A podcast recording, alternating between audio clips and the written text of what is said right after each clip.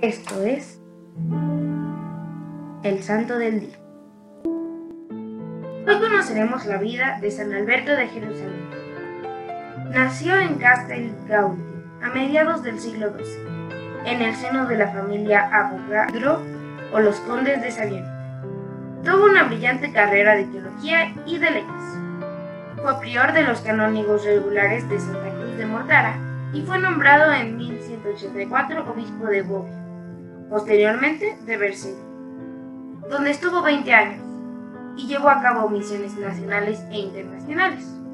Se le eligió para actuar como mediador entre el Papa Clemente III y Federico Barbarossa, debido a su habilidad en la diplomacia y su honestidad. Poco tiempo después, Inocencio III lo envió al norte de Italia, donde restableció la paz entre Parma y Asturias.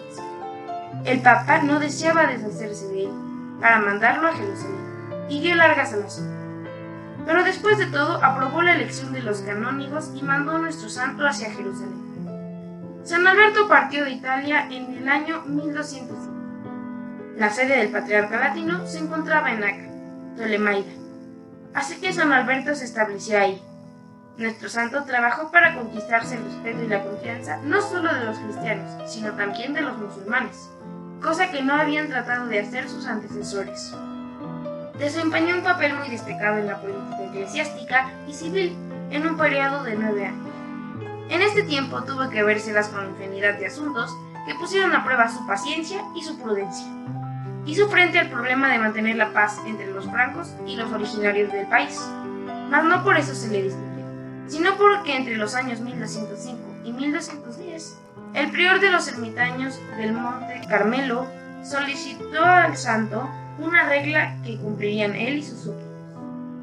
San Alberto, a esto, respondió con un documento breve, claro y conciso, donde pedía la obediencia completa al superior elegido, una celda aparte para cada ermitaño, con un oratorio común, trabajo manual para todos, ayunos prolongados y perpetua abstinencia de carne, y observar diario un periodo de silencio desde vísperas hasta después del tercio.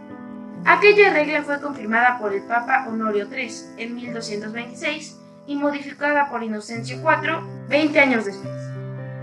En 1213, Inocencio III llamó a San Alberto para que existiera el concilio de Letrán, mas a este no le alcanzó el tiempo para tomar parte de la Magna Asamblea, que se abrió en noviembre de 1215, pues repentinamente le llegó la muerte de forma violenta e inesperada.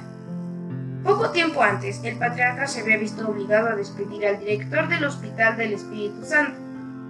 Este hombre alimentó un amargo rencor contra nuestro santo, y en la fiesta de la exaltación de la cruz en 1914, donde el patriarca encabezaba una procesión en la iglesia de Santa Cruz, se le echó encima y le apuñaló hasta dejarle muerto en el mismo sitio donde lo atacó.